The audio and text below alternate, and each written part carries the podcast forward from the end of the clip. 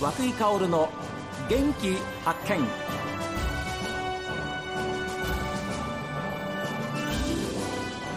こんにちは和久井香織です和久井香織の元気発見この番組は私が発見した北海道の元気な人と出会っていただきますがえ今週は株式会社タニーの中村俊さんにえスタジオにお越しいただきましたえどうぞ初めましてはじめまして。よよろしくお願いしますろしくお願いいたします。ありがとうございました。さて、中村さんと言いますと、田主浩二5丁目、え田主浩二横丁え、はい。というのはなんかリニューアルオープンはい。しましたよね。あれ、いつでしたっそうですね。えっと、昨年の6月に工事を入れましてけ、はい。で、まあ、ちょっと2、3週間ほど、あの、休みをいただいてたんですけれども、ええで、その期間に工事をしまして、はい。で、6月21日ですね。ええにリニューアルオープン。はい、リニューアルオープンさせていただきました。私もあのたまにあの田主浩二えー商店街っていうか通りを通るんですけれども、やっぱりあの西から歩いていくと左手にありますはい。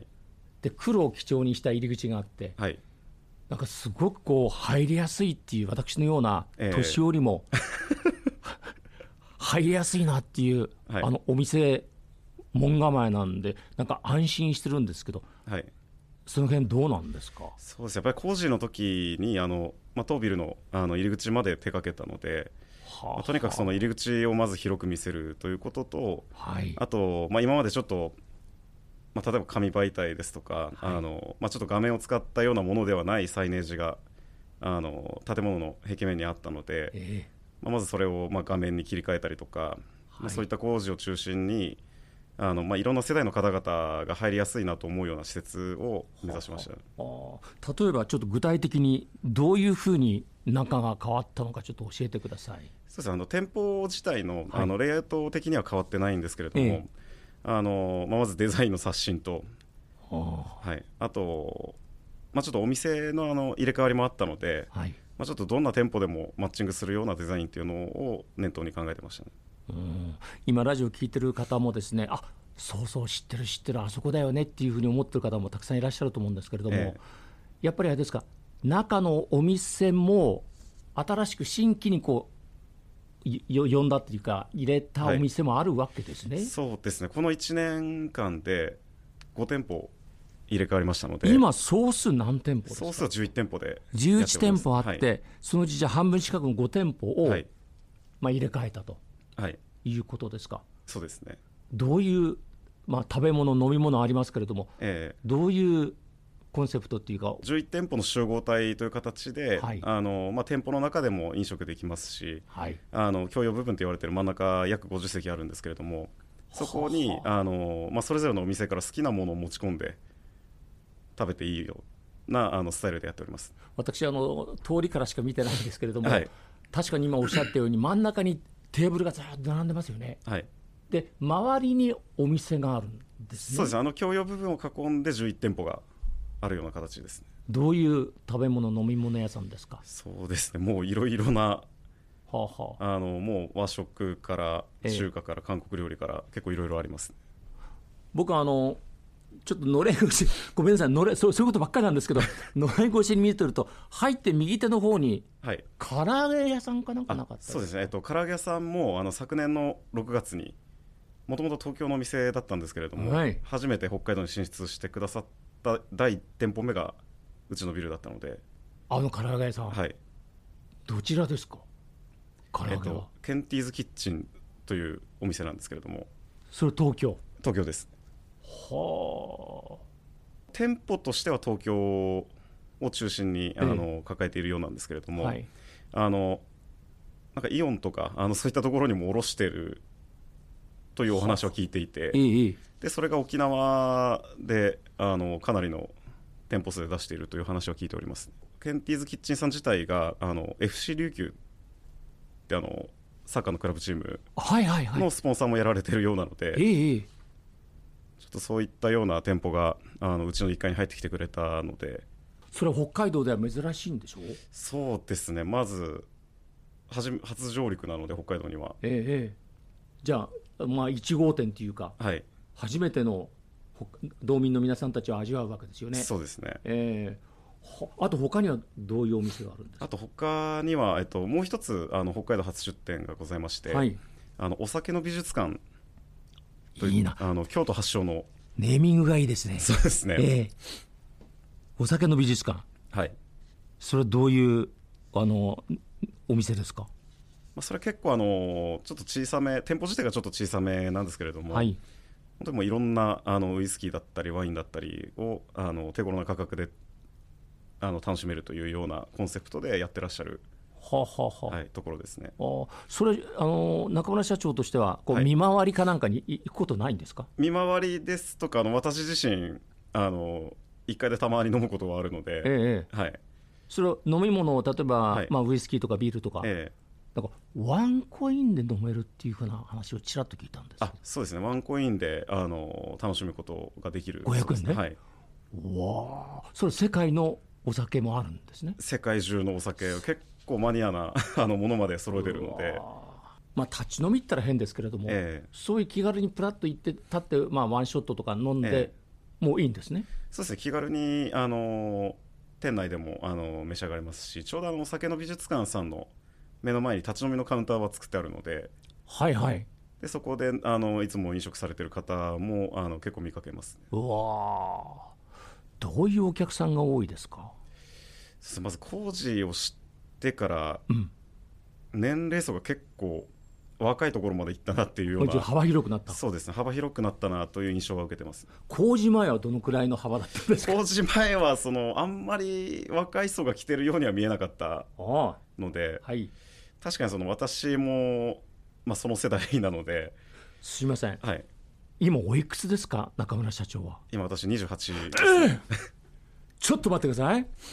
28歳はい28歳で株式会社他人さんの社長さんはい、うわあそんなことえということはですよ谷井さん会社としては中村俊さんははい、何代目なんですか、私で6代目になります、中村俊さん6代目、はい、で5代目はお父様5代目がえっと私の王子だったんですねおえということは創業何年ですか創業自体は97年になりますまもなく100年代1世紀だ、うわあで6代目はい、うわちょっと話の途中でしたけど、はいどうでしたその6代目命名された時はそうですねやっぱりその、まあ、当然プレッシャーというのもありましたしまあやっぱりあのそれだけ古い会社なので、はいあのまとめるまとめきるのが大変だったりとか、あのまあ、ちょっと年齢的な部分もありますし、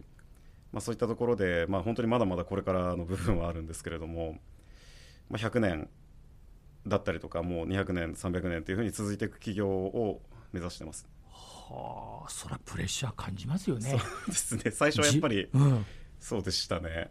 自分の前5代いらっしゃるわけですからでもう間もなく100年になろうというねえその会社の看板があるわけですからええそれを20じゃあ現在28歳ってことは、はい27歳ぐらいでそういう話があったんですかそうですね27の本当終わりの時に代表に27つきましたので、だけどよくそこまで思い切ったこうリニューアルええ、という発想に及びましたねそうですねやっそぱのり辺はどうなんはでいすか、あの実は私あの株式会社他人の代表につく前があのちょうどその前の月までスポーツ現役でやっていましはいたもので、ちょっとあのここでじゃあプロフィールっていうかえっと出身は旭川にあ、旭川ですか、旭川から、じゃあ、スキーの名門、小樽双葉はいに行かれましたよね、はい、はい、やっぱそれはスキーをやろうということです。そうですねスキーをやるためにあの小樽の高校まで行ってはい、という形ですねで、その後、はい、その後あの東海大学の札幌キャンパスに進みまして社社会人になってもやってましたでしょ、そうですね社会人になってあの現役は続行そうはしていたんですけど、はいえでえっと、昨年の3月末の全日本選手権で引退いたしました、え引退した、はいそれはなぜですか、まあ、そのやっぱりあの引退するまでに3回ちょっと怪我しましてえ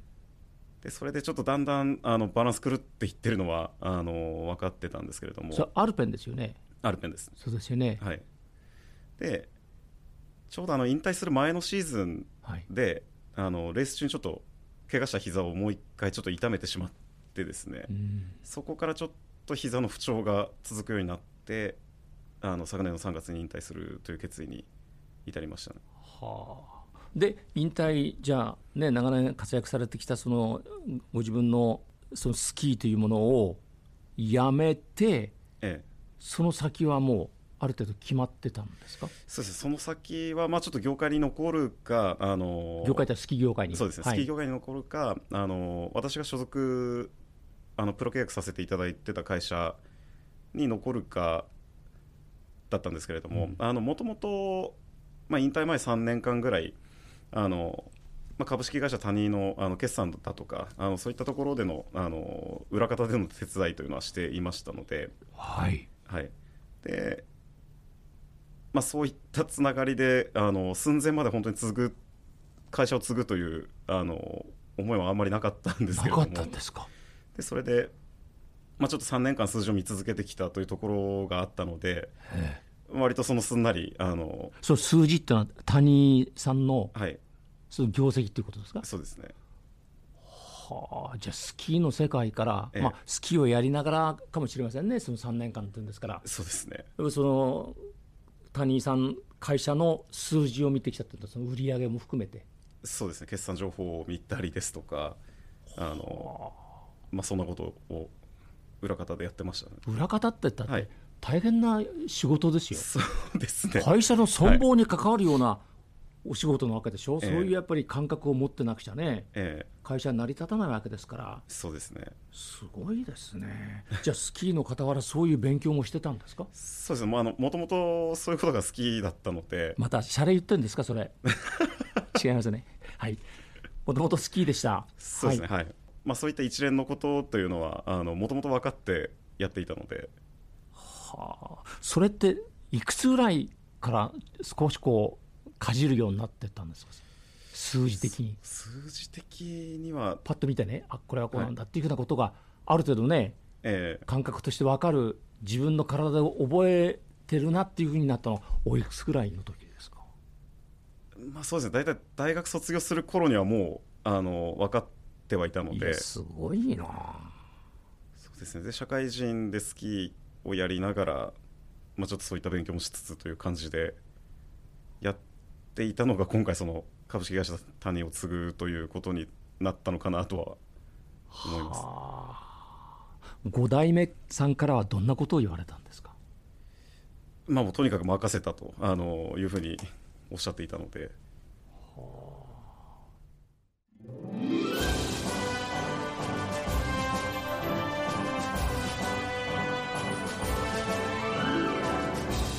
えメッセージはこちらですメール元気アットマーク STV.jp genki アットマーク STV.jp ファックスは0112027290